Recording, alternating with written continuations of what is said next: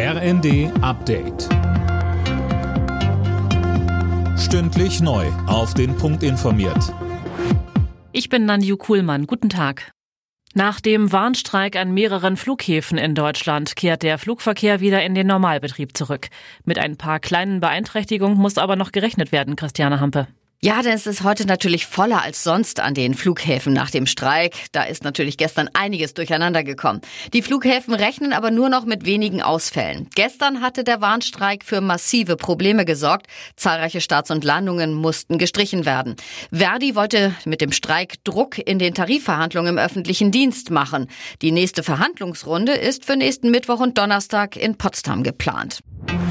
Zwölf Tage nach dem verheerenden Erdbeben in der Türkei und Syrien sind in der türkischen Provinz Hatay drei weitere Überlebende aus den Trümmern gerettet worden. Unterdessen hat Bundeskanzler Scholz den Deutschen für ihre Solidarität und Hilfe für die Erdbebenopfer gedankt.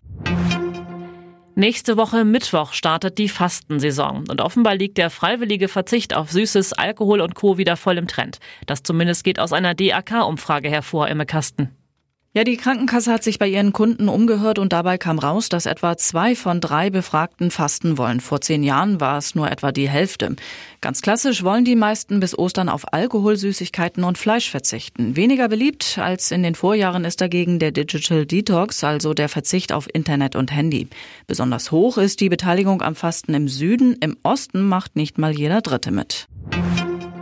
Traditionsduell in der Fußball-Bundesliga. Tabellenführer Bayern ist zu Gast in Gladbach. Anstoß ist 15.30 Uhr. Die weiteren Spiele heute. Bochum, Freiburg, Stuttgart, Köln und Wolfsburg, Leipzig. Am Abend trifft dann noch Frankfurt auf Bremen. Aus der Traum von der Medaille. Die Biathlon-Staffel der Männer ist bei der WM in Oberhof nur auf Platz 5 gelandet. Weltmeister in der Staffel über 4 mal 7,5 Kilometer wurde das Team aus Frankreich vor Norwegen und Schweden. Alle Nachrichten auf rnd.de